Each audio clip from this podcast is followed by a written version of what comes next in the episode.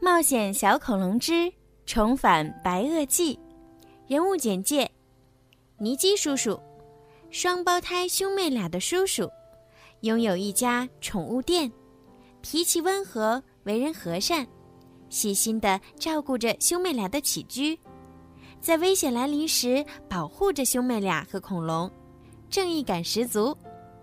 托比，双胞胎里的哥哥，喜欢恐龙。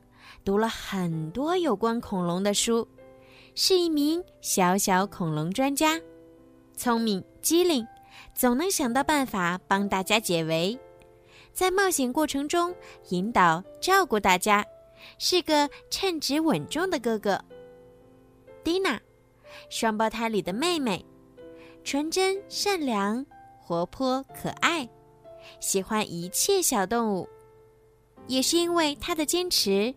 布朗提才能和他们生活在一起，在冒险中既耐心又细心，是大家最放心的后备军。布朗提，一只黄色的小恐龙，远看也许你会觉得它是一只大脚的腊肠狗，最爱的食物是布丁加薯条，来自遥远的恐龙时代。因为一次偶然，掉进冰洞里被冰封，再睁开眼，已经来到现代。他勇敢、善良、好奇心重，聪明伶俐，在危急时刻总是能够起到关键作用，是大家的活力素。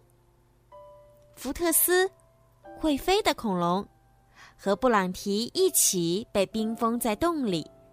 最大的爱好就是睡觉和吃鱼，有着和庞大体型不符的憨厚可爱。看起来笨笨的他，却有一个关键性的隐藏技能，那就是穿越时空。卡哈肖教授，邪恶的教授，想要抓住恐龙并将它们作为实验的对象，坏主意层出不穷。他在秘密实验室里总是造出破坏力极强的危险工具，是恐龙和兄妹俩的主要敌人之一。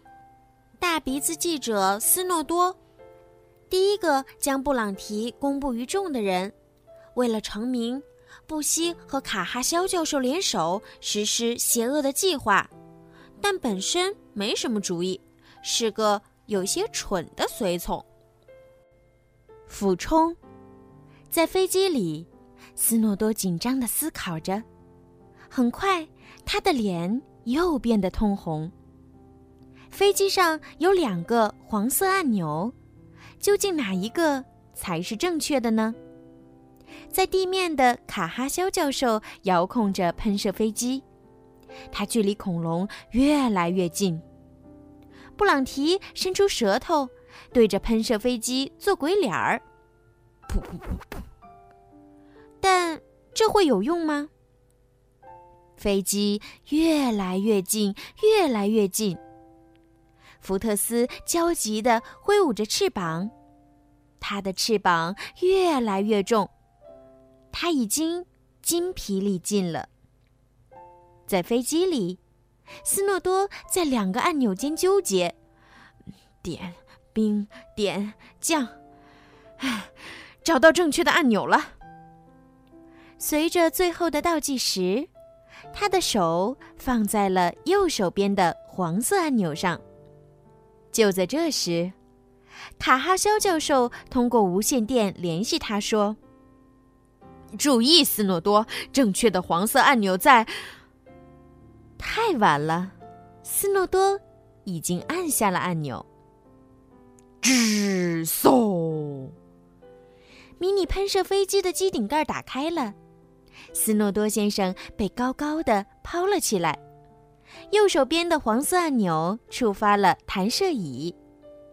布朗提开心的欢呼：“哦，看，我吓坏他了！”斯诺多从飞机里飞出去了。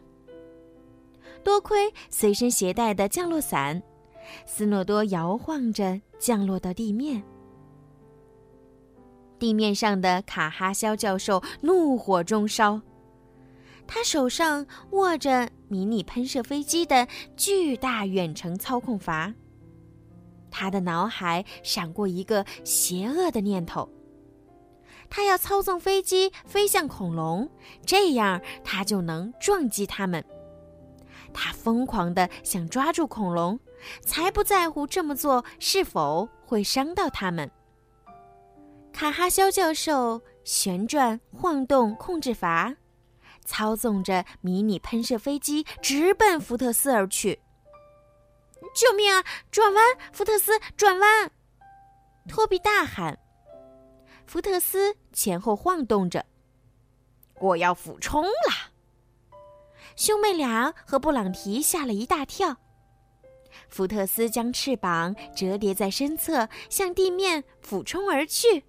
呀啊！大家开始尖叫，速度越来越快。布朗提。托比和蒂娜在福特斯的背上，向着地面急速下降。风在他们耳朵旁呼呼作响。布朗提尖叫着：“你这个疯子，停下来呀！”然而，福特斯可不擅长减速。他闭上眼睛，张开了尖嘴，他发出了一声又长又刺耳的尖叫。砰！怎么可能呢？布朗提和兄妹俩冲进了一道闪光的漩涡里。这个漩涡闪着红色、黄色、绿色、蓝色的光，远处有一处亮光，然后就是一片寂静。福特斯慢慢的拍打着翅膀，若无其事的飞翔着。蒂娜和托比震惊极了。在它们下面根本看不见任何城市的光亮，取而代之的是一片绿色。而且现在也不是夜里了，而是明亮的白天。太阳像是一个巨大的红球，从锯齿状的山脊中升起。为什么这里这么热？蒂娜感到有些奇怪。是什么在哗哗作响？托比想，福特斯开心地说：“是大海。”怎么可能呢？兄妹俩和父母在度假时一起去过海边，花了好几个小时才到达目的地。福特斯停在了沙滩边的一块石头上，托比和蒂娜从他的背上下来，四处张望。这里没有房子，托比注意到。兄妹俩发现远处有一片森林，这些奇怪的树让他们想起了烛台。记着，我要去！记着，福特斯高声说：“我要去海里捉鱼了，太饿了。”他飞了起来，掠过水面。他不时的把尖嘴伸向海里。嗯，他就是用这种方法捕鱼的。布朗提解释说：“啪！一个长脖子、小脑袋的家伙从海里钻了出来，张着大嘴，露出像针一样的牙。他贪婪的追着福特斯。福特斯赶紧调转方向，他被吓得很不稳定，差一点点就坠落了。”布朗提的鼻子一下子变得惨白，啊！一只长颈龙，只要是到他嘴边的，他什么都吃，但是他最喜欢吃会飞的恐龙。托比非常震惊，长颈龙抓住了福特斯的腿，福特斯被抓住了。福特斯拼命想逃脱，但是长颈龙没有让他得逞。还使劲儿的把他往下拽。如果福特斯被拽进海里，那他肯定出不来了。布朗提不停的上蹿下跳，啊！放开我的朋友，否则，否则，否则我就把你的脖子系成死结儿。长颈龙突然停了下来，令人吃惊的是，他松开了大嘴。福特斯趁机迅速逃走，向空中飞去。长颈龙迅速消失在海浪中。布朗提骄傲地拍着胸脯说：“嗯，是我吓跑了长颈龙。”然而，不久之后的事儿，更是让双胞胎兄妹俩吓出了一身冷汗。好了，今天的《冒险小恐龙之重返白垩纪》就讲到这儿啦，小朋友们，你们喜欢吗？如果呀，你们想提前听到关于这个故事的精彩内容呢，可以在荔枝 FM 购买小鱼姐姐的粉丝会员，成为小鱼粉儿，这样呢就可以每周都提前收听到好听的冒险小恐龙的故事了。好啦，孩子们，晚安。